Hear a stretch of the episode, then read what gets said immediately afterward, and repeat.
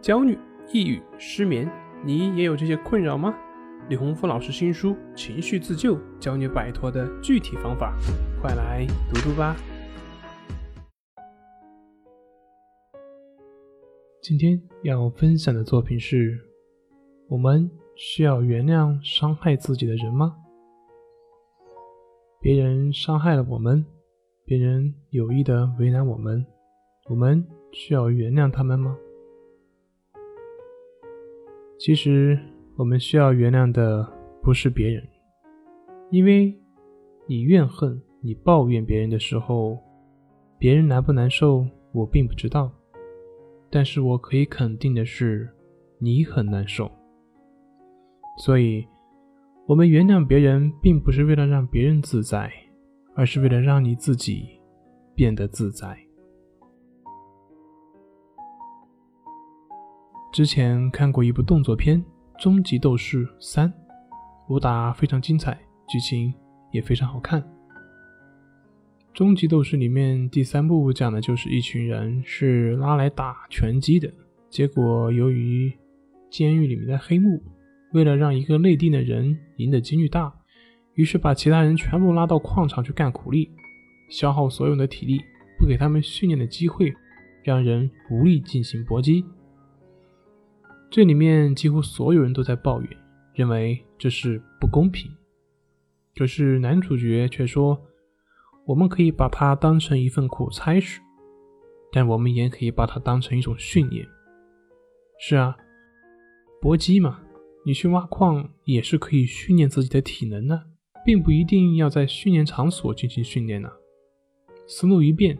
那么主角和男二号的状况就明显不一样了。别人在那里愁眉苦脸，内心抱怨，有一搭没一搭的干着活，还时不时的被士兵抽打。可是这些士兵觉得很奇怪，这两个人干得很带劲，跟其他人的精神状态完全不一样，还时不时的弄一些高难度动作，很纳闷，想抽他们呢又没有理由。是啊，因为他们不知道，这正是男主的另一种自我体能训练的方式。所以，决定我们对一个事物的看法和感受，并不是来自于事物本身，而是来自于你对于事物的以什么样的角度，或者是以什么样的态度去看待。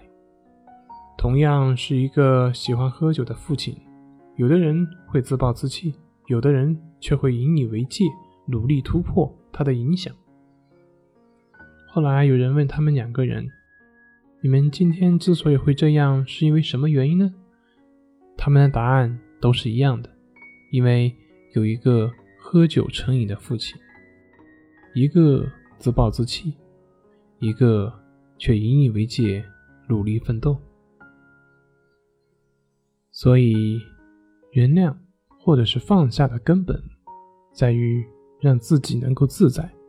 让自己能够活出自己，而不在于是不是真正的对别人有什么影响。实际上，